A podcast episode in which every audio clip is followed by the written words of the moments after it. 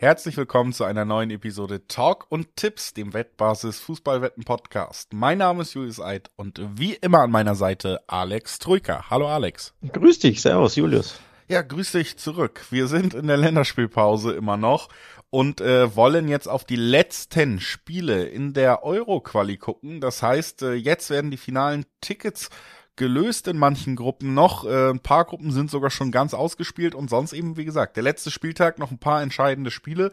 Die haben wir uns rausgesucht, die wollen wir uns für euch angucken und dann natürlich auch nochmal über die deutsche Nationalmannschaft reden, die das zweite Freundschaftsspiel bestreiten wird in dieser Länderspielpause nach einem Freundschaftsspiel gegen die Türkei, das nicht so gut gelaufen ist. Also, gibt durchaus was zu besprechen. Bevor wir das aber machen, noch ein paar kurze Hinweise. Sportwetten sind ab 18 nicht für Minderjährige gedacht und alle Angaben, die wir in diesem Podcast machen, sind Angaben ohne Gewähr, einfach weil die Quoten sich nach der Aufnahme noch verändern können.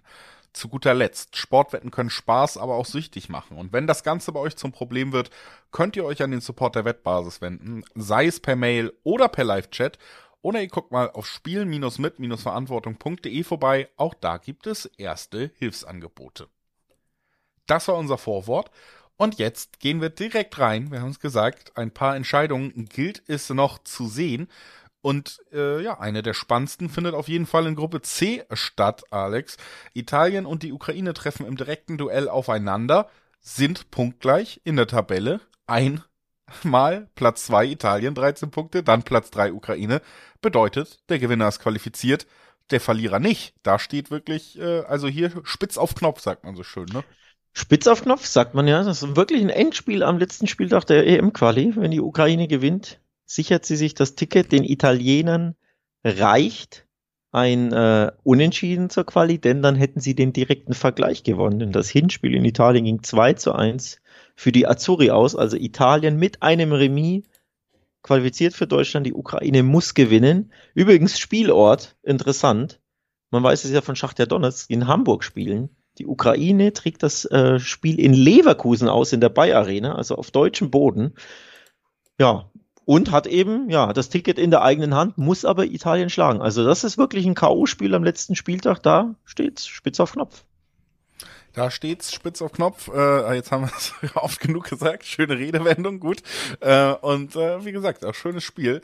Einiges äh, drin in der Partie. Und ja, ich bin mir tatsächlich auch nicht so sicher, wie die Quoten es vielleicht zumindest vermuten lassen. Hier sehen wir ja ähm, ein relativ deutliches Gewicht äh, da bei Italien als Favorit, die eben 1,75er Quoten haben gegen fast 5er Quoten, 4,9er Quoten bei der Ukraine.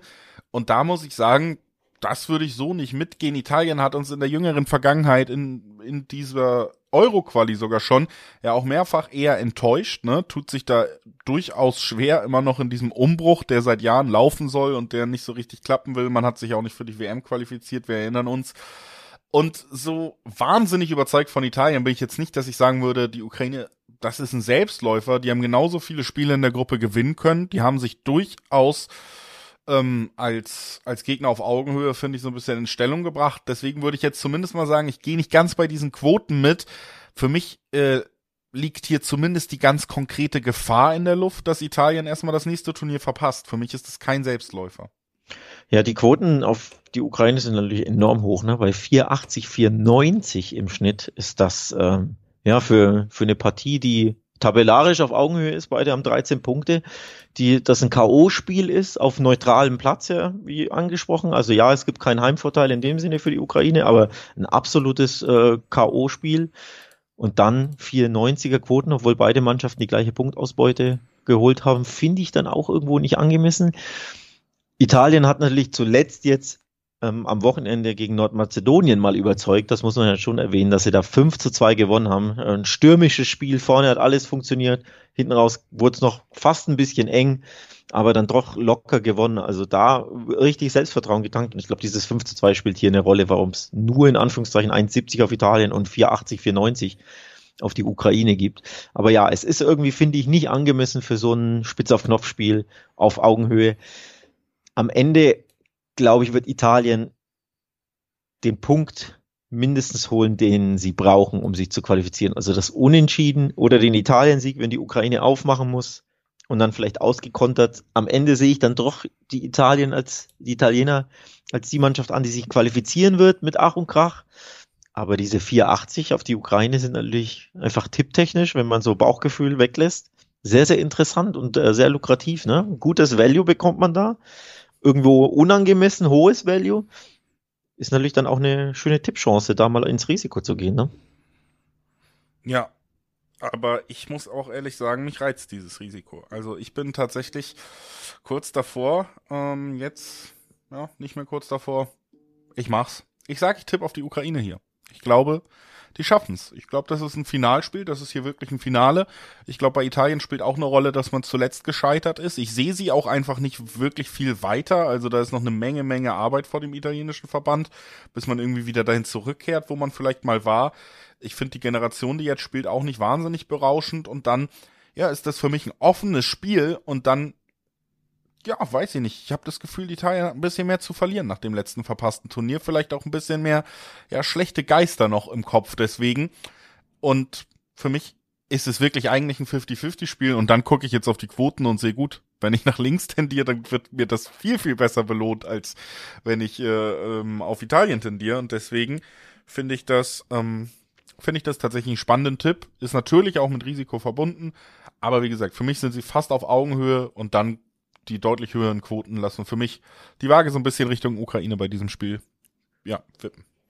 Äh, weniger riskant und trotzdem interessant ist deine doppelte Chance auf die Ukraine. Ja. Denn man weiß ja, wenn man schöne hohe Viererquoten erreicht auf den Siegtipp, dann gibt es auch die doppelte Chance. Zweierquoten, und das ist auch hier der Fall. Also unentschieden oder Ukraine-Sieg zu Zweierquoten finde ich persönlich auch sehr, sehr interessant, auch wenn ich am Ende eher sagen würde, unentschieden oder Italien. Aber das in der doppelten Chance zu tippen, ist natürlich nicht äh, interessant. Aber ja, hier gibt's auf jeden Fall spannende Quoten und am Ende, wenn die Italiener verlieren sollten, müssen sie in die Playoffs. Also raus sind sie natürlich noch nicht. Ähm, aber ja, das ist ein Endspiel, da sind wir sehr gespannt. Ja, da sind wir auf jeden Fall gespannt und gespannt sind wir auch beim nächsten Spiel. Da würde ich dann mal hinleiten. Wir sprechen über die Gruppe E und auch da haben wir äh, eine ähnliche Situation. Tschechien spielt gegen äh, Moldau und äh, auch wenn die Lücke tabellarisch vielleicht ein bisschen größer ist, sehen wir hier Tschechien im Moment auch auf Platz zwei mit zwölf Punkten, Moldawien auf Platz vier. Dazwischen steht Polen. Die haben aber schon gespielt, unentschieden und äh, kein Spiel mehr offen. Heißt, die werden noch keine Punkte mehr sammeln können.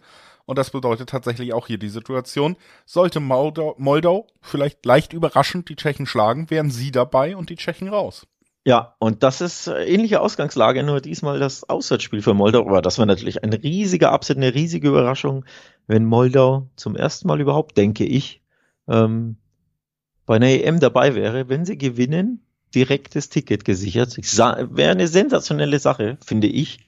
Also hier ist auch ein äh, unerwartetes Endspiel. Hätte ich so nicht auf dem Zettel gehabt, dass Moldau am letzten Spieltag noch mit einem Sieg ähm, ja, die Chance hat, zur EM zu reisen und quasi äh, das Ticket in der eigenen Hand sogar hält. Also absolut ähm, ja, bemerkenswert. Haben auch überhaupt erst ein Quali-Spiel von sieben verloren. Ne? Viele Unentschieden dabei, vier an der Zahl, ja. Er hat zweimal gewonnen, klingt ein bisschen dünn, aber eben auch erst einmal verloren. Und so hast du halt in einer sehr, sehr engen Gruppe, in der ähm, die Polen zum Beispiel sehr, sehr enttäuschend aufgetreten sind, hast du die Chance am letzten Spieltag in der eigenen Hand. Also ja, auch hier ein Endspiel, Tschechien gegen Moldau. Ich muss aber sagen, für mich wäre das zu krass, wenn Moldau hier dieses Ding gewinnen sollte. Den Tschechen reicht ja ähm, das Unentschieden. Und mindestens das werden sie schon einfahren. Also ich, äh, ich glaube nicht dran, dass das, äh, dass das, dass es die große Überraschung gibt und Moldau sich hier ähm, qualifizieren kann. Oder siehst du das anders? Nee, Gibt's das Märchen? Äh, das Märchen nee, von der von hier Moldau. Hier fällt es mir echt auch schwerer, das zu sehen. Das liegt äh, tatsächlich auch so ein bisschen daran, dass ich Tschechien halt insgesamt ein bisschen stabiler einschätze als Italien, was so ja den Druck und die Mentalität angeht. Also ich sehe da nicht nicht die große Chance, dass man komplett einbricht. Und das ist eben der Punkt, den wir hier auch haben. Nicht komplett einbrechen, aka irgendwie unentschieden spielen, reicht ja schon. Ne? Und das ist, glaube ich, für eine Mannschaft wie Tschechien eine sehr komfortable Situation, weil du dich aufs Defensive fixieren kannst, wo sie definitiv ihre Stärken haben, weil du das Spiel ja eben mit der Gewissheit angehen kannst, dass der Gegner doch nochmal einen anderen Ergebnisdruck hat. Und dann haben wir natürlich trotz der, der guten Qualifikation, du hast es gesagt, dass Moldau überhaupt in dieser, dieser Position ist, natürlich ähm, schon Zeugnis davon. Trotzdem auch noch einen äh, prinzipiellen Qualitätsunterschied in den Mannschaften. Und für mich ist das hier eher eine Gemengelage. Es zeigen ja auch die Quoten, ne? Im Gegensatz zu Italien, die, die tschechische, die Tschechen dann ja sogar 102, äh, 1,20er bis 1,30er Quoten nur im Schnitt, während äh, Moldau sogar mit 12er Quoten dasteht. Also hier ist es nochmal deutlicher und hier gehe ich es auch mit obwohl ich es nicht unbedingt mitgehen würde, dass der Sieg so sicher ist, weil eben dieses Unentschieden auch vollkommen reicht, ne? Und das ist dann wieder der Punkt, wo ich sage, gut, da sind mir die 1,20er Quoten für einen Sieg ein bisschen zu gering. Wenn die Quoten jetzt während Tschechien kommt irgendwie weiter 1,20, würde ich sogar eher sagen, ja. Aber ich glaube tatsächlich, dass wir hier insgesamt, weil das auch der Ansatz sein wird, ein Spiel sehen werden, wo nicht wahnsinnig viele Tore fallen werden. Also unter 2,5 Tore ist mein Tipp und es gibt auch über Zweierquoten. Ich finde absolut bemerkenswert, dass das Moldau-Märchen, sollte es eintreffen, Zwölfer Quoten mit sich bringt. Zwölfer Quoten. Wo kommen denn diese Quoten her? Warum sind denn die bei zwölf, wenn das auch wieder ein Endspiel ist? Und Moldau hat erst ein Spiel verloren. Ne? Das ist nicht, das sind nicht die Färöerinseln oder so. Ähm, also für mich absolut bemerkenswert. Zwölfer Quoten, super grandioses Value mit natürlich risikobehaftet. Es ist der Underdog, aber im Hinspiel, um das mal zu erwähnen, trennte man sich 0 zu 0. Moldau gegen Tschechien, ne? Augenhöhe. Ja, Tschechien überhaupt nicht so prickelnd unterwegs, viele Unentschieden schon dabei gehabt, drei an der Zahl, nicht so viele Tore geschossen, was das ja auch schon angesprochen. Ähm, vielleicht fallen eher weniger Tore. Moldau hat zum Beispiel die Polen zu Hause 3 zu 2 geschlagen, also schon die Mannschaften, die als klarer Favorit in diese Gruppe ging bei der Auslosung. Den wurden Punkte abgetrotzt, die wurden sogar geschlagen. Deswegen zwölfer Quoten, Julius. Ich sage dir was, Risiko kann sich so lohnen. Einfach mal zwölfer Quoten mitnehmen, anspielen. Vielleicht wird's ja was, wenn nicht, mein Gott. Und vielleicht mit Blick auch auf, aufs Cash-Out. Ne? Moldau muss ja nur mal in Führung gehen. Kriegst du schon Cash-Out angeboten. Heißt ja nicht, dass sie am Ende auch gewinnen müssen, aber vielleicht erzielen sie ja ein frühes Tor.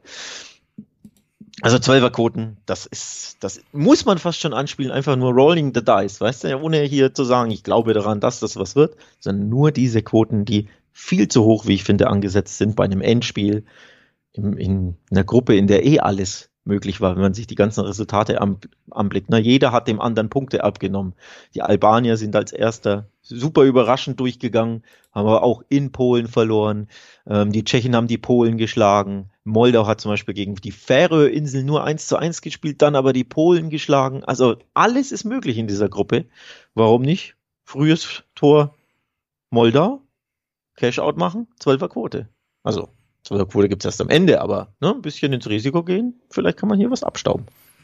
Vielleicht, ich glaube, wie gesagt, es wird nicht wahnsinnig viele Tore fallen und vielleicht, äh, weil Tschechien sich auch ein bisschen erstmal auf einem Unentschieden und damit wird angepfiffen ausruhen kann, auch der Unentschieden zur Halbzeit-Tipp hier nicht uninteressant für mich. Mm, das könnte ich mir durchaus auch vorstellen und würde sagen, weiter geht's mit den nächsten Spielen dieses Mal. Wir gucken nämlich auf die Gruppe D und da haben wir das erste Mal oder Gott sei Dank haben wir es auch nicht so oft in dieser Besprechung. Ist ja immer ein bisschen einfacher, wenn es nur ein Spiel ist, wo die Entscheidung ausgetragen wird.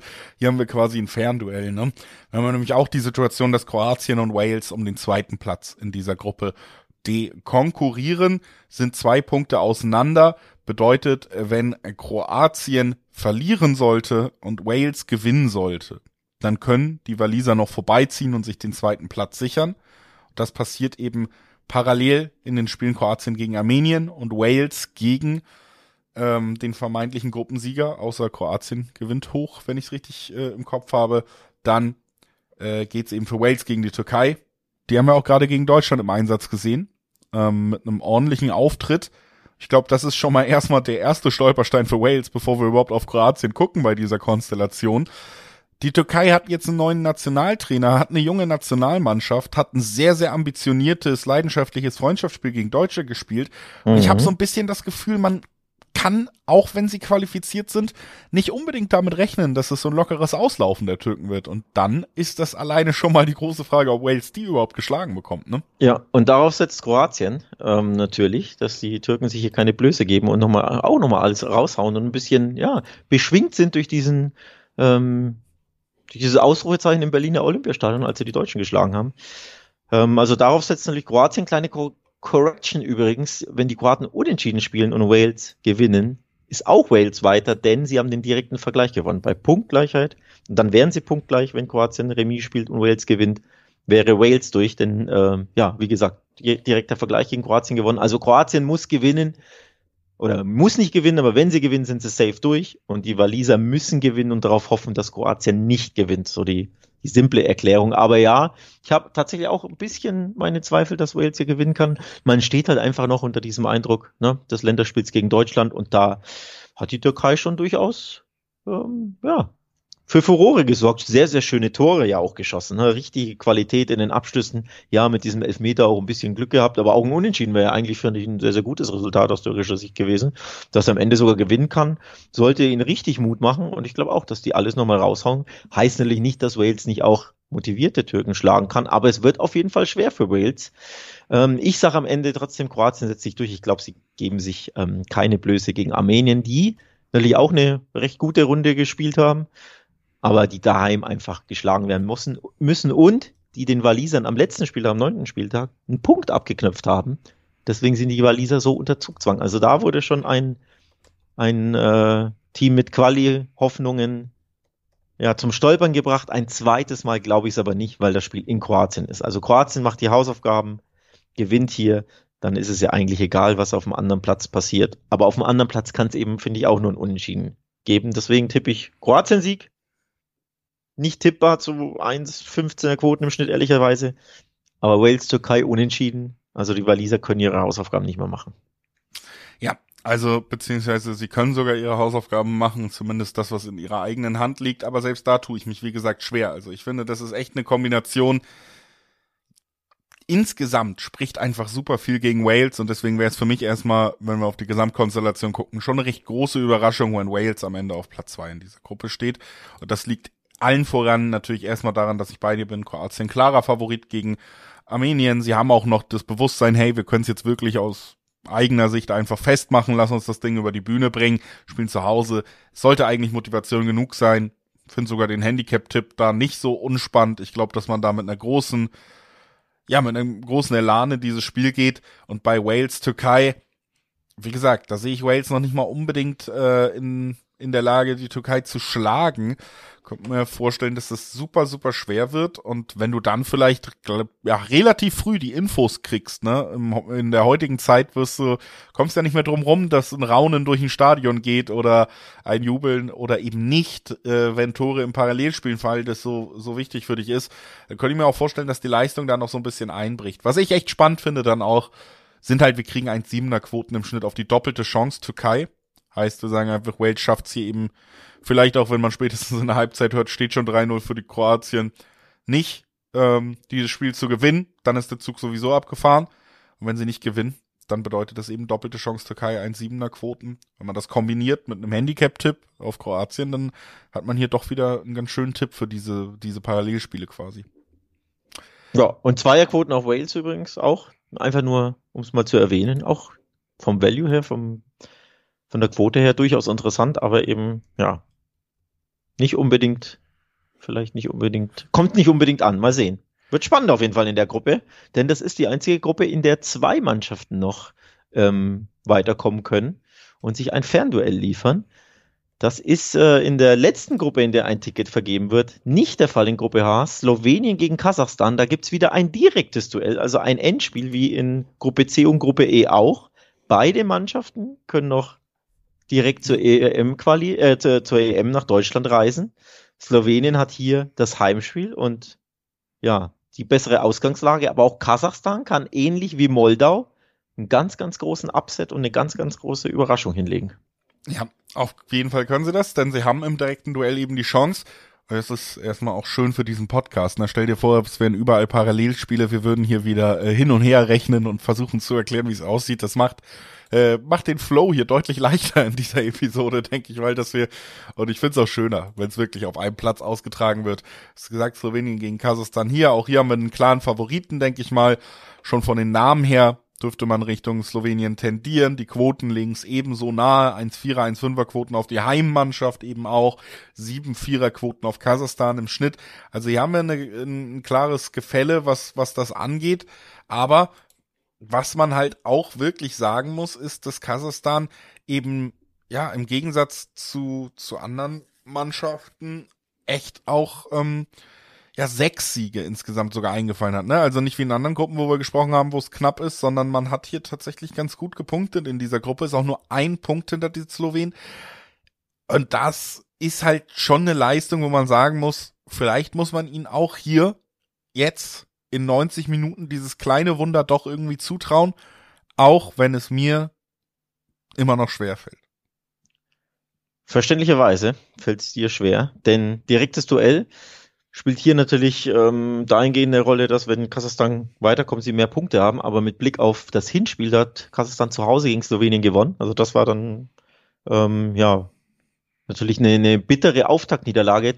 Danach erstaunlich Heimsieg gegen Dänemark, Kasachstan eingefahren, drei Auswärtssiege schon eingefahren. Ja, in San Marino und äh, Nordirland kann man mal gewinnen, aber in Finnland dann auch noch gewinnen ist durchaus bemerkenswert. Ähm, Sechs Siege ist absolut erstaunlich, ja, in einer Sechsergruppe mit Finnland, Nordirland, San Marino, da kannst du auch die Siege äh, eher einfahren als in anderen Gruppen, aber trotzdem, dass sie hier schon 18 Punkte haben, finde ich absolut bemerkenswert.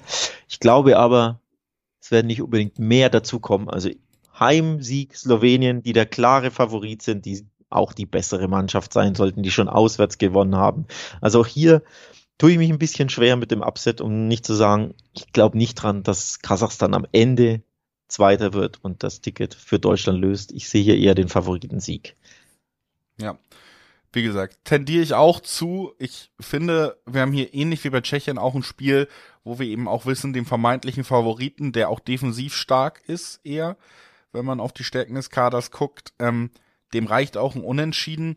Deswegen erwarte ich auch hier eine, eine Heimmannschaft, die mit relativ breiter Brust erstmal auch verteidigen wird, die vielleicht auch nicht großes Interesse daran hat, dass das ein schnelles Spiel wird, die gerne von Anfang an nochmal auf den Ball tritt, ne, die gerne nochmal den ein oder anderen Rempler im Spielaufbau äh, vergibt. Deswegen glaube ich, es wird recht zäh, finde deswegen auch hier nicht ausgeschlossen, dass wir noch ein Unentschieden zur Halbzeit sehen, weil ich glaube eben, wie gesagt, Slowenien hat kein Problem damit, dass das ein C-Spiel wird. Und auch hier finde ich es nicht uninteressant zu sagen, wir werden vielleicht eher wenig Tore sehen, also eine Unterwette auf die Toranzahl abzuschließen.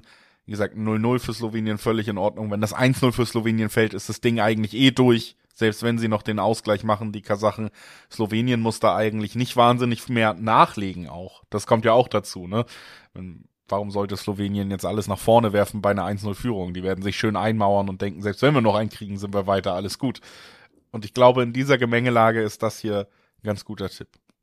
Es gab auch noch keine Heimniederlage für Slowenien. Ähm, ich glaube, drei Siege, ein Unentschieden, also zu Hause auch gefestigt genug, um hier ähm, ja, das Ding über die Zielien zu, zu retten. 1,50er Quoten, ja, für einen Kombischein könnte man es natürlich mitnehmen. Ähm, ist jetzt nicht so prickelnd. Handicap würde ich mich hier eher nicht trauen, weil ich glaube, es wird trotzdem eng, weil es ja für Kasachstan um alles geht und man weiß ja auch, die Spiele sind ja eher eng in der Quali. Da gibt's eher, glaube ich, in solchen Spielen eher keinen klaren Sieg. Ist natürlich immer möglich, weil Kasachstan aufmachen muss, aber ähm, ich sehe eher einen, einen, engen Sieg am Ende ähm, für Slowenien und dadurch das Ticket nach Deutschland. Ja, da, wie gesagt, gehe ich auch mit. Also auch da sind wir uns äh, relativ einig. Ich würde sagen, damit machen wir dann auch weiter. Wir haben jetzt die Spiele besprochen, wo es noch wirklich spannend wird. Haben jetzt noch zwei Spiele reingenommen, die sich ganz interessant lesen auch wenn es um nicht mehr so viel geht, beziehungsweise ja fast um nichts, wenn der große Preis eben das Euro-Ticket ist. Und dann haben wir natürlich auch noch Deutschland gleich im Angebot. Bevor wir weitergehen, trotzdem der Hinweis, dass natürlich ähm, am letzten Spieltag noch äh, deutlich mehr Spiele auch ausgespielt werden in der Euro-Quali. Generell haben wir noch eine Länderspielpause. Da ist ja auch manchmal schwer, so den Überblick zu haben, was passiert wo auf der Welt. Und dann sehe ich am nächsten Morgen, Mensch, jetzt habe ich Uruguay gegen Argentinien verpasst. Das ist eigentlich ein super Spiel. Und damit man da den Überblick hat, würde ich sagen, guckt doch mal auf wettbasis.com vorbei. Da verpasst ihr nämlich absolut gar nichts, was in der Fußball- und Sportwelt passiert. Bekommt dann auch gleich die Vorschau und die besten Quoten, Quotenvergleiche mitgeliefert. Sei euch nochmal ans Herz gelegt. Guckt, guckt gerne auf wettbasis.com vorbei, während wir, Alex, äh, halte das Trikot hoch, nach Rumänien gucken, denn in Gruppe I gibt es nichts mehr auszuspielen. Wir reden über Rumänien gegen Schweiz als das Duell um den Gruppensieger, aber beide sind fest weiter und damit eben auch Rumänien, vielleicht die ja, etwas größere Überraschung in dieser Gruppe, die sich jetzt aber auch nicht wahnsinnig prominent liest, muss man sagen. Ähm, Schweiz da sicherlich eigentlich der Favorit. Und das können sie am Ende jetzt eben noch belegen, indem sie wieder an Rumänien vorbeiziehen. Ne? Ja, ähm, die Rumänen haben ihr Ticket gelöst im direkten Duell gegen Israel. Ein sehr, sehr spannendes Spiel. Es wurde 2 zu 1 gewonnen. Und so haben sie der Schweiz einen Gefallen getan, die ihr Heimspiel gegen den Kosovo nicht gewinnen konnten. Und nur das, also nicht nur deswegen, sie sind ja natürlich noch ungeschlagen und haben selbst ein paar Siege eingefahren, aber am vorletzten Spieltag nur deswegen das Ticket geholt haben, eben weil die Rumänen ihnen Gefallen getan haben und dieses Spiel gewonnen haben oder zumindest nicht verloren haben. Ähm, und so sind jetzt beide weiter, ja, also so gesehen ums Ticket geht's nicht mehr, aber es geht noch um den Gruppensieg und äh, durchaus bemerkenswert, dass die Rumänen, finde ich, ähm, in dieser Gruppe I aktuell vorne sind und mit einem Remis auch den Gruppensieg einfahren würden. Beide Mannschaften noch ungeschlagen. Die Schweiz haben sich zuletzt aber sehr, sehr sch schwer getan, haben gegen Kosovo, wie gesagt, nicht gewonnen, haben davor, ich glaube, am Donnerstag in Israel nicht gewonnen, also gegen Mannschaften, wo man schon sagen würde, ja, da, da bist du der klare Favorit, dann fährst du den Sieg ein. Sie hatten ja das schon gegen Israel den Matchball und konnten ihn nicht verwandeln. Gegen Kosovo konnten sie ihn auch nicht aus eigener Kraft verwandeln. Und deswegen sage ich, nee, den Gruppensieg hat sich die Schweiz einfach nicht verdient. Ich sage, dieses Spiel geht erneut Remis aus. Dadurch gewinnt Rumänien die Gruppe. Ja, äh, sehr spannend, weil ich tatsächlich ähm, genau denselben Tipp im Kopf habe. Und es liegt auch noch an einer anderen Sache, die ich finde, die das eben so schön abrunden würde. Hier spielen zwei Mannschaften aus einer Sechsergruppe sogar gegeneinander, die eben neun von zehn Spiele gespielt haben und beide sind noch ungeschlagen. So. Und ich finde, es passt als Abschluss ganz gut, dass dann auch das letzte Spiel so endet, dass beide Mannschaften tatsächlich, die sich qualifiziert haben in dieser Gruppe, ungeschlagen rausgehen. Das kann ich mir auch sehr gut vorstellen. Du hast es erklärt, ähm, dass Rumänien ja eben auch diese Resistenz gezeigt hat, die Schweiz jetzt auch nicht ja wahnsinnig auf die Siege gedrängt hat zuletzt. Und wenn wir dann am Ende wissen, bei allem ähm, ja Abgehype jetzt noch, dass es irgendwie um den Gruppensieg gibt, beide Mannschaften wissen seit ein, zwei Tagen, wir haben es wirklich geschafft, wir sind qualifiziert, alles ist gut. Das geht manchmal auch ein bisschen in Richtung Auslaufen. Und wenn mhm. du dich dann so ein bisschen auf dem Unentschieden einigen kannst, also ich finde, es spricht super viel dafür, dass wir hier tatsächlich ein Remis sehen. Und es ist ja traditionell immer eine ordentliche Quote, die man da auch bekommt. 350er Quote. Kann vielleicht noch erwähnen, dass dadurch, dass die Quoten auf Rumänien ein bisschen höher sind als auf die Schweiz, man immer noch auch bis zu 1,8er Quoten auf die doppelte Chance kriegen würde, also Rumänien oder Schweiz. Wer sich sagt, Mensch, äh, ich, ich nehme lieber zwei Spielausgänge mit bei so einem Spiel, wo es um nichts mehr geht, kann ja in jede Richtung kippen, der bekommt da immer noch eine erträgliche Quote, wenn man 1x spielt bei diesem Spiel. Aber ich bin völlig bei dir. Hier riecht alles, alles nach Unentschieden, wenn es jemals in einem Spiel nach Unentschieden gerochen hat. Hier, es riecht sogar nach 0 zu 0, um das Unentschieden zu konkretisieren, ja. denn du hast es angesprochen, für beide geht es um nichts mehr, beide hatten, hatten sich jetzt am Wochenende qualifiziert. Ähm, da wird nicht so Vollgas gespielt werden, glaube ich. Und die Rumänen haben auch fünf Gegentore kassiert in neun Spielen. Absolut bemerkenswert, wie sicher die Abwehr von ihnen steht.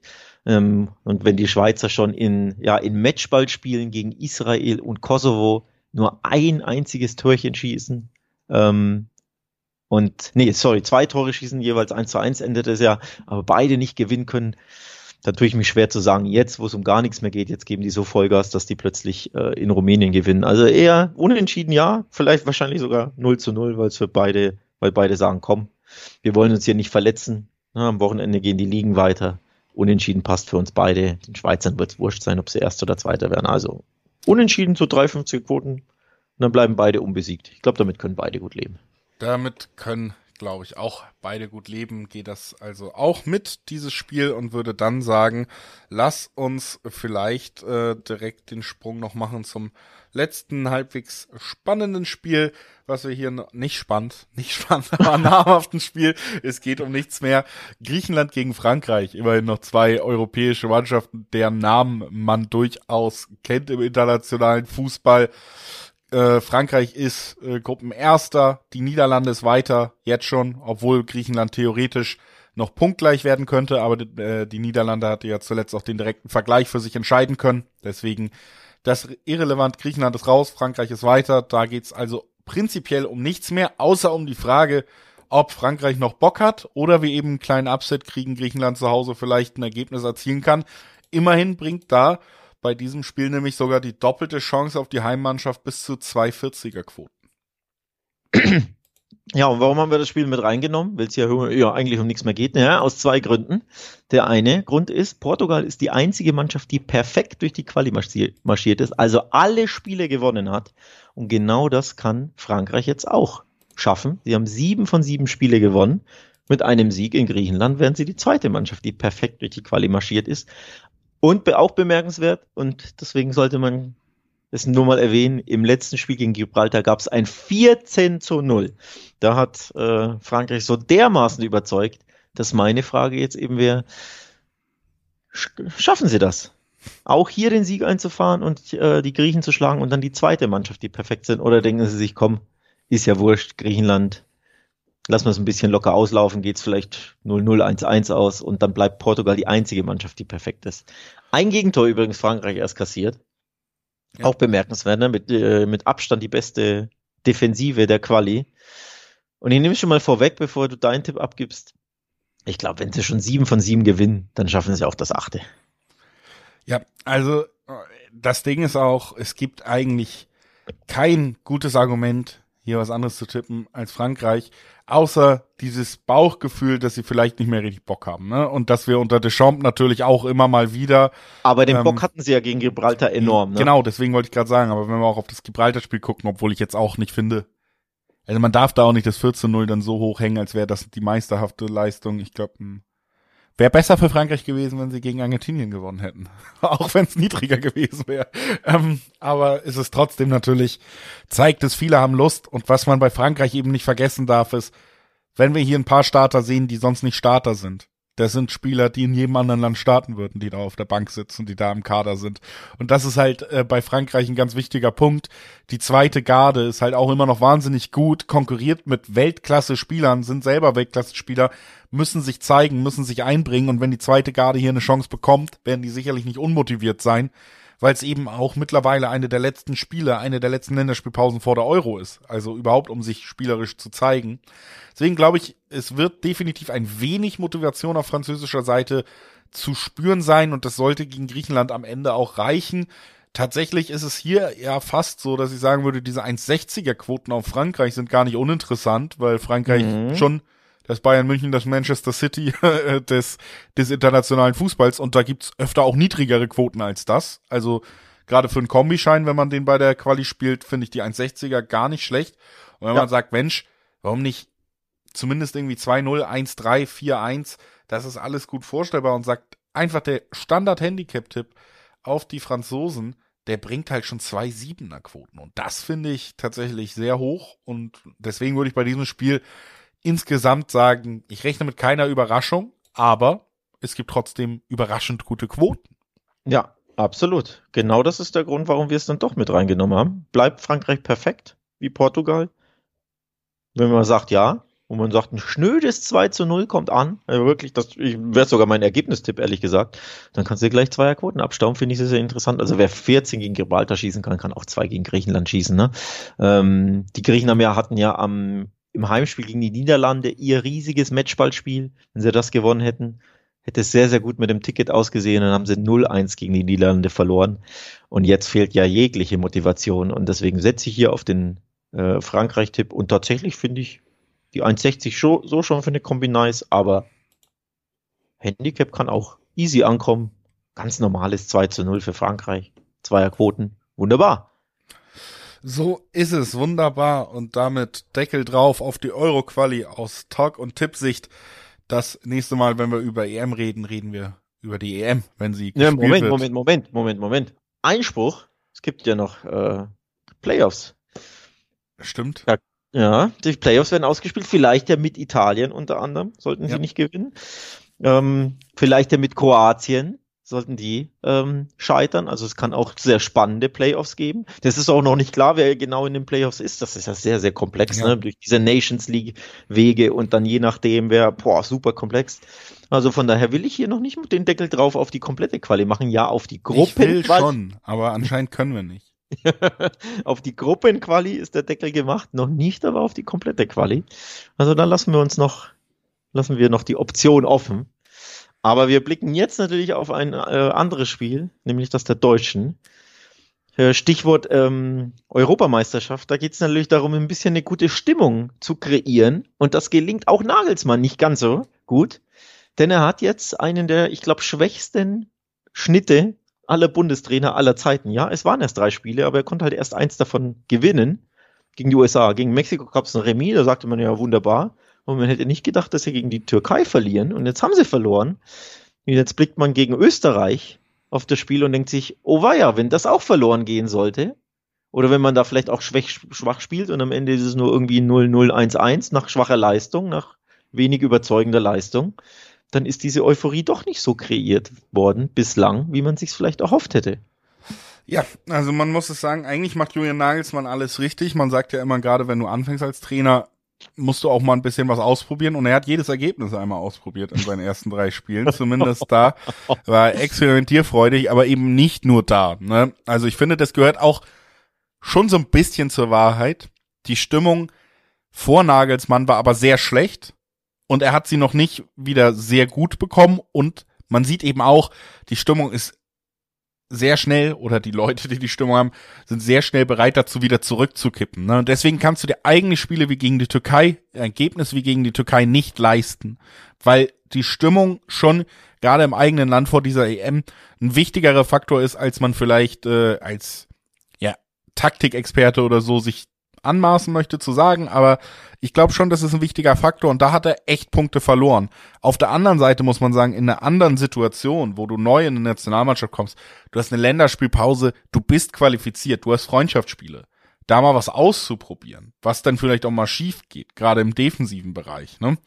Das ist an sich, finde ich, noch gar nicht so dramatisch. Die Türkei hat unterstrichen, das haben wir in der EM-Quali gesehen, dass sie eine ordentliche, eine gute Nationalmannschaft sind, dass sie spannende junge Spieler auch in ihren Reihen haben, dass sie aber eben auch vor allen Dingen eine Mannschaft sind, das haben wir auch gesehen, gerade in der stärksten Phase der Türkei, ich würde sagen nach dem 1 zu 0 zu Beginn, die, die erste Halbzeit hat der Türkei gehört, wir haben gesehen, dass auf dem linken Flügel, wo eben die Türkei ihre stärksten Spieler in diesem Spiel hatte, dass Deutschland wieder einmal große Probleme in der Defensive hatte. Das ist erstmal total verständlich, weil auf der Seite hatten wir dann irgendwie Benjamin Hinrichs, der äh, Henrichs, der relativ offensiv ist, der ähm, aber dann ja eigentlich auch als Innenverteidiger agiert hat, was vielleicht auch nicht seine beste Position ist und davor ein Leroy Sané als Flügelverteidiger, der sicherlich da nicht seine Stärken hat. Auf der anderen Seite hatten wir einen Harvards, der hat sogar einen besseren Job gemacht als Sané, aber ich finde auch keinen guten, auch wenn Nagelsmann das gesagt hat und auch der gehörte halt nicht hin auf diese Position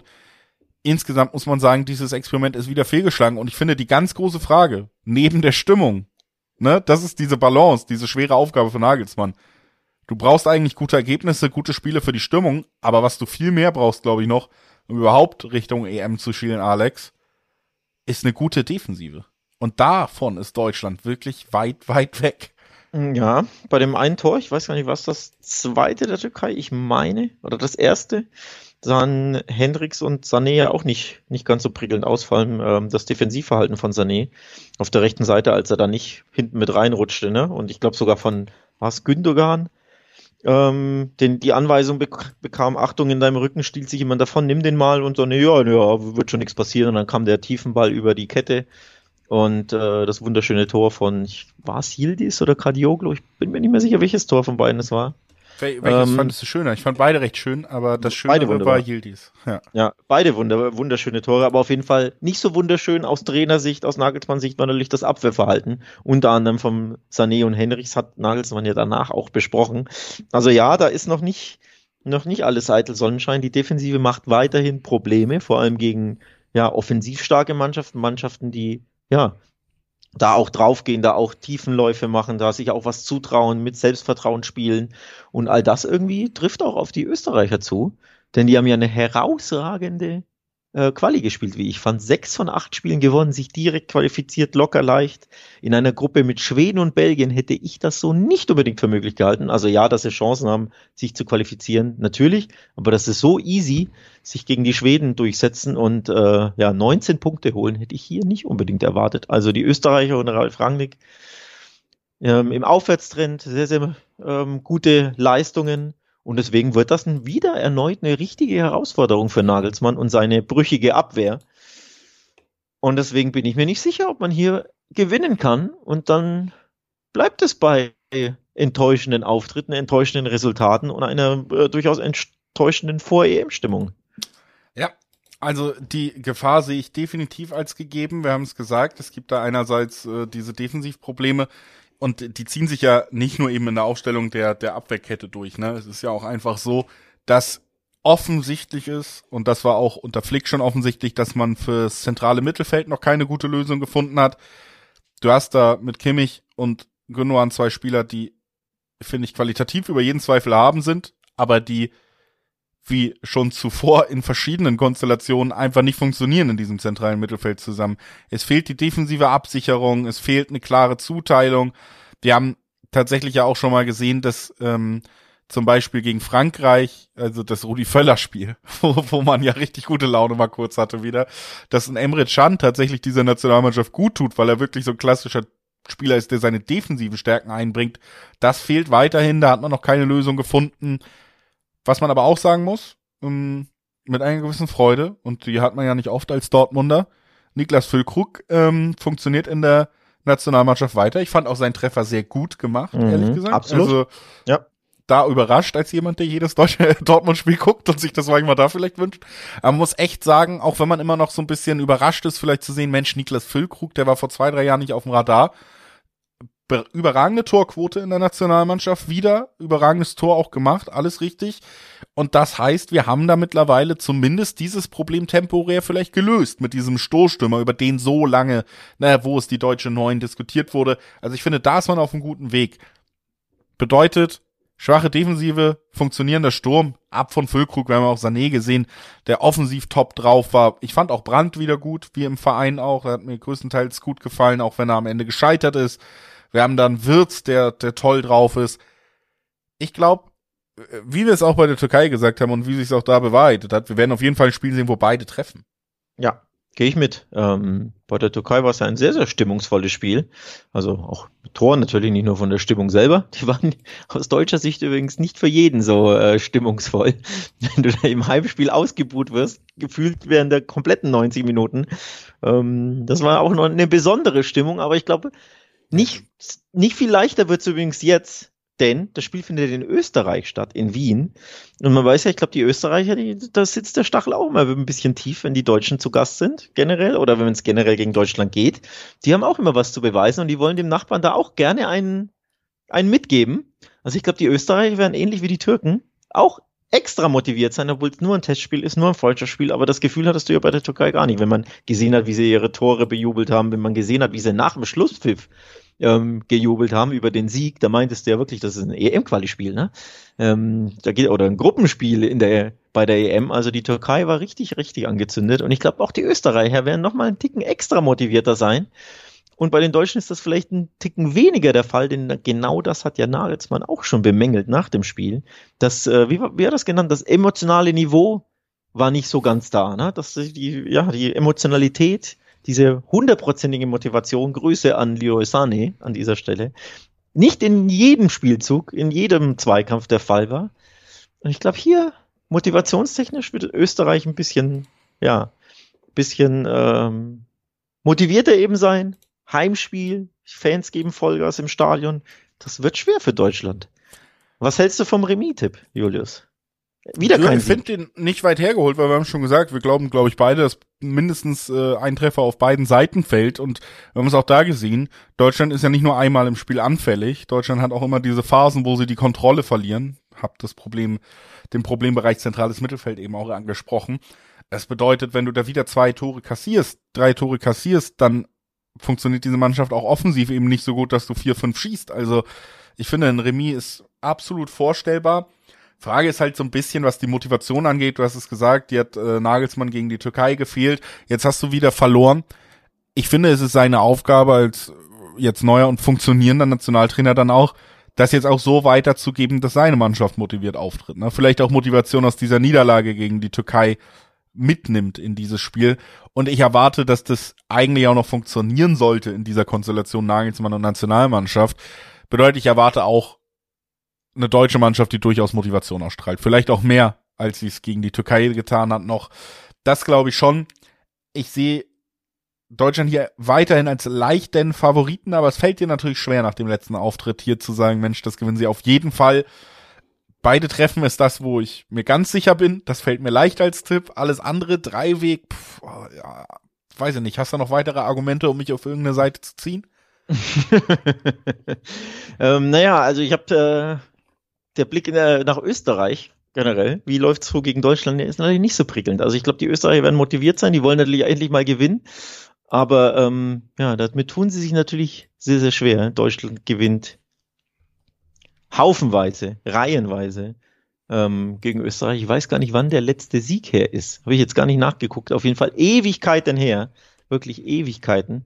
Zuletzt hat Deutschland Österreich immer wieder geschlagen. W äh, in der WM-Quali beispielsweise 2013, 2012 gab es zwei Siege für Deutschland.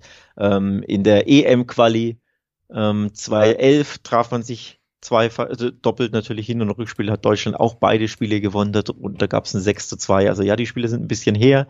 Bei der EM weiß man noch, in Österreich gab es ein 1-0 für, für Deutschland. Dann gab es ein, äh, ein paar Freundschaftsspiele. Zuletzt ähm, 2018, da hat Österreich gewonnen. Ähm, also Freundschaftsspiele ja, aber eben äh, richtige Spiele nicht. Aber es ist ja eben ein Freundschaftsspiel. Da gab es schon den Heimsieg für die Österreicher. Warum nicht erneut zumindest den Punkt? Ähm, also, ich sag Deutschland, ich lege mich fest, komm, ich riskiere es. Deutschland gewinnt nicht. Österreich ist so motiviert, hat so eine tolle Quali gespielt. Ähm, die werden das, die werden nicht verlieren. Rangnix Mannschaft wird Nagelsmann richtig ärgern können und am Ende blickst du erneut auf eine, äh, auf eine Länderspielpause mit zwei Spielen und insgesamt vier Spielen unter Nagelsmann und dann hast du erst eins gewonnen und dann gehst du in die in die Winterpause aus Nationalelf-Sicht, die glaube ich bis März geht, wenn ich mich nicht täusche. Und denkst dir, ja, aber im März müssen wir jetzt wirklich mal anfangen zu siegen, weil sonst kommt überhaupt keine EM-Euphorie auf. Ja, und das ist eben auch der Punkt, wo ich mich so ein bisschen äh, innerlich weigere zu sagen, Deutschland gewinnt hier nicht. Vier Quoten aufs Remis, Julius, sind auch interessant. Ja, natürlich, aber irgendwie 2-1, ein 3-2 für Deutschland.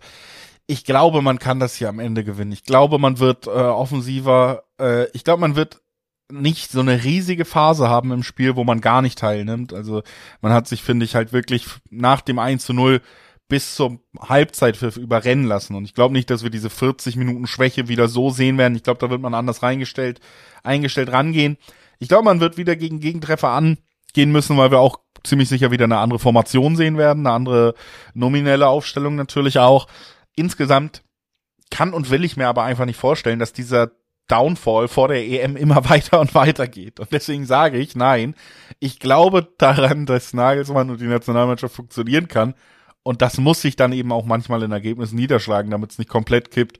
Deswegen ist mein Tipp ein knapper Deutschlandsieg, ein Sieg mit Treffern auf beiden Seiten. Deutschland gewinnt mit Gegentor. Auch wenn ich das mit einem durchaus schlechten Gefühl sage. Also ein Unentschieden wäre jetzt kein Downfall, ne? sondern wäre ja nur ein Punktgewinn. Ist ja ein Downfall wäre eine Niederlage, die wäre natürlich heftig. Ein Punkt aus diesen beiden Spielen ist halt der Downfall. So, ne? Okay, du brauchst verstehe. den Sieg jetzt eigentlich um diese. Ja, für, absolut. Ja. Okay, gehe ich mit. Ähm, Österreich-Belgien übrigens ging damals 2 zu 3 aus. Da ging es auch für beide um nichts. Wir waren mehr oder weniger beide, glaube ich, schon qualifiziert. Da war es äh, ähnlich stimmungsvolles Spiel, wie du es dir, also von den Toren her, ähm, auf dem Rasen stimmungsvoll, wie du es dir äh, gut vorstellen kannst. Vielleicht ja, ja, mit dem späten Lucky Punch diesmal für Deutschland, den muss man ja auch sagen, ne? gegen die Türkei, das musste ja auch nicht verlieren, ähm, sondern normalerweise geht es dann vielleicht äh, unentschieden aus. Dieser Handelfmeter war mindestens zwielichtig und äh, ja, unglücklich aus deutscher Sicht. Also vielleicht geht es diesmal 2 zu 2 aus oder eben Deutschland hat das bessere Ende für sich und erzielt halt in der 80. plus das 3 zu 2 vielleicht durch einen schönen Leroy Sané Solo-Lauf. Wer weiß. Möglich ist es, dann wäre dein Tipp ja richtig. Dass du dann neigst ja stark zum 3 zu 2 für Deutschland. Ich halte mal einfach dagegen, um auch dagegen zu halten im letzten Spiel. Wir haben ja die anderen EM-Quali-Spiele so fast schon in trauter Einigkeit gleich getippt. Das ist ja auch immer langweilig. Deswegen sage ich hier unentschieden. Ich glaube an Österreich. Die haben mich überzeugt in der EM-Quali. Die sind motiviert. Die trotzen Deutschland ein Remis aus. Unentschieden 2 zu 2 wäre dann, glaube ich, mein Tipp. Ja, kann ich, wie gesagt, total nachvollziehen. Ich sag ja auch eher so aus, naja, wie soll man sagen, ähm, ich versuche mich selber zu überzeugen, dass es drei Punkte gibt. Ähm, und, ja, aber ich hoffe auf jeden Fall drauf. Gut, äh, das war's dann mit unserer Spielbesprechung heute. Kurz Frage, Alex, hast du, wir haben ja über Füllkrug geredet zum Beispiel schon, hast du schon jemanden ausgemacht, insgesamt, der jetzt unter Nagelsmann in jedem Fall spielen sollte bei der EM? Hast du da schon ein, zwei Namen auf deiner Liste? Uff, uff. Ich glaube, also Gündogan wird natürlich gesetzt sein als äh, Kapitän. Logisch, den braucht man jetzt nicht erwähnen. Der, das, der Kapitän ist natürlich dabei. Ähm, ansonsten gibt es, glaube ich, schon einige Namen, die, die fest dabei sein werden. Ähm, ein Wackelkandidat ist, glaube ich, Harvard, der dessen Position man nicht so recht findet, der auch überhaupt nicht in guter Form ist. Ja. Ähm, Aber es könnte ihn natürlich, also für, die, für den Kader auch gut tun, dass du sagst, gut, dann nehmen wir ihn mit, der kann drei Sachen gut. Keine richtig gut. der kann auf verschiedenen Positionen natürlich spielen, ja. das ist klar. Ne? Offensives Mittelfeld kann hängende Spitze, kann zweite Spitze und vielleicht irgendwie, ja. Aber auf jeden Fall, er hat natürlich sehr große Konkurrenz in Würz und in äh, Brandt und in Sané zum Beispiel. Ne? Drei Spieler, die wesentlich formstärker sind. Ähm, also Harvards ist ein großer Wackelkandidat ich denke, am Ende ja, ist Würz zum Beispiel dabei, weil ich ihn grandios finde und das wären natürlich dann schlechte Nachrichten für Havertz. Und du brauchst auch nicht so viele Spieler, die alle diese, ja, dieser Zehner sind, dieser rumfloatende, mal Halbstürme, mal nicht, ne? Nee, ähm, also das ist ja das, was du jetzt auch gesehen hast. Dann spielt einer von denen auf einmal Linksverteidiger, weil du zu viele von diesen Spielertypen hast. Ist natürlich auch, äh, ja, kein gutes Zeichen, ne? wenn du da als Offensivspieler plötzlich da in eine defensive Rolle wie Havertz gedrängt wirst. Ähm, zeigt ja auch auf, ja, vorne hast du nicht so funktioniert und da war, gibt's einen besseren, oh komm, ich probiere ich mal da hinten aus. So ein bisschen, ne? Ist ja meistens kein so gutes Zeichen aus Trainersicht. Also großes Fragezeichen hinter Havertz. Bin gespannt, ob er ja, zum Einsatz kommt gegen Österreich auf einer Position, die ihm besser liegt und dann vielleicht Eigenwerbung betreiben kann. Du hast jetzt den Gnabry, den habe ich ja auch vergessen, das ist ja auch, der kann Flügel, ne? Der kann zweiter Stürmer, der kann Halbstürmer, der kann auch alles offensiv so ein bisschen, ist auch große Konkurrenz für Harvards. In Dux hast du jetzt einen richtigen Stürmer, der neu dabei ist. Ist auch Kon Konkurrenz für Harvards. Ähm, Müller sollte man nicht vergessen, ist auch Konkurrenz für Harvards. Also da gibt es schon einige Namen, ähm, ja, die unter Beobachtung stehen, in, nicht nur in dem Österreich-Spiel, sondern auch dann im neuen Jahr. Absolut. Den Grabri, den du genannt hast, den finde ich auch im Moment relativ formschwach. Äh, schwach ist natürlich genau so ein Spieler, der dann auch rausfallen könnte, wenn sich ein Harvards äh, vielleicht auch in der Premier League fängt, wenn er sich bei der Nationalmannschaft eher ähm, beweisen kann oder vielleicht versatiler beweisen kann in verschiedenen Positionen, wie man ja heutzutage so schön sagt. Also ich glaube, da ist ein bisschen was spannend äh, noch und so richtig viel gesetzt. Ja, sogar beim Torhüter immer noch die Frage. Ne? Du hast immer noch einen Manuel Neuer, der da so steht und sagt, eigentlich will ich EM spielen. Also ähm, viele Positionen nicht unbedingt besetzt, außer das, darauf wollte ich doch nur hinaus, dass du hier noch einmal sagst, Niklas Füllkrug wird schon Stammstürmer sein. Also Stammspieler, nicht Stammstürmer. Stamm, Stammstürmer, Stammspieler, beides. Ach so, ach Füllkrug, äh, ich habe an Süle, sorry, sorry, sorry, ich habe an, ich hatte Süle im Kopf, äh, nicht okay, Füllkrug, ja. Nee, nee, nee, nee, nee. Nee, nee, beim Wort Niklas, äh, beim Namen Niklas, ja. ah, switchte ich auf Süle, nee, nee, ja, ich glaube, Füllkrug wird, wird gesetzt sein, denke ich schon. Ja. Ähm, der ist ja jetzt bei Dortmund auch gesetzt, dann äh, ist ja ähm, Haller beim, beim Afrika Cup, wird ja. Ja, wer weiß, ein Monat, eineinhalb, zwei Monate, whatever, fehlen, da ist Füllkrug dann erst recht gesetzt bei dort, dort, äh, Dortmund und dann wahrscheinlich auch bei Deutschland. Also den sehe ich schon als Gesetz sein. Aber ansonsten auch Abwehr, ne? Ist da einige Fragezeichen. Alle haben nicht so richtig überzeugt. Sühle, Hummels. Du hast jetzt äh, Tar und Rüdiger gehabt, die aber auch nicht so prickelnd sind. Du hast auf Rechtsverteidiger und Linksverteidiger Fragezeichen. Jetzt darf mal Henrichs ran. Ähm, Raum war mal dabei. Ist, äh, ist ja jetzt nominiert, wird denke ich, dann auch beginnen dürfen. Gegen Österreich würde ich damit schätzen, äh, davon ausgehen, du hast Pascal Groß, der kann ja auch die Sechs, der kann ja auch sogar, ich glaube, Rechtsverteidiger oder rechter Wingback. Also einige Möglichkeiten, aber so die, ja, die komplett fest eingespielte Mannschaft hast du eher nicht, ne? Nee. tatsächlich nicht. Obwohl mir Tar, äh, den du angesprochen hast, eigentlich ganz gut gefällt. Im Gegensatz zu, äh, obwohl der natürlich bei Real Madrid spielt, aber Rüdiger gefällt mir oft nicht ganz so gut in letzter Zeit, gerade in der Nationalmannschaft. Ja. Wirkt er ähm, fahrlässig, locker. Nun gut, das war ein längerer Part über die deutsche Nationalmannschaft, ähm, weil das natürlich von großem Interesse ist und vielleicht noch von größerem Interesse wird, wenn es auch gegen Österreich schief geht, wie Alex sich durchaus vorstellen kann, während ich Unentschieden ist ja nicht fest an den schief Sieg gehen. glaube. Unentschieden ist nicht schief gehen. Wir hören, Ist ja nur ein Unentschieden. wann hören wir uns wieder? Ja, am Donnerstag natürlich. Ach, äh? Bundesliga-Folge. Oh, na gut, dann machen wir das. Richtig. Richtig. Wie immer. Wie immer. Wie Standardmäßig immer. Donnerstag, der 23. November, also in drei Tagen schon, ähm, geht's wieder mit der Bundesliga weiter. Ich habe, äh, ich gebe es ehrlich zu, keine Ahnung, welche Spiele anstehen. Ich muss mich bis Donnerstag noch vorbereiten. Ich bin noch im Länderspielmodus. Völlig zu Recht. Wir waren ja heute im Länderspielmodus. Aber Donnerstag geht wieder der Bundesliga-Modus weiter. In dem Sinne, viel Spaß. Bis Donnerstag, ne? So ist es. Also wir verabschieden uns, sagen danke, dass ihr eingeschaltet habt und hören uns aber bald wieder. Damit tschüss und bis bald.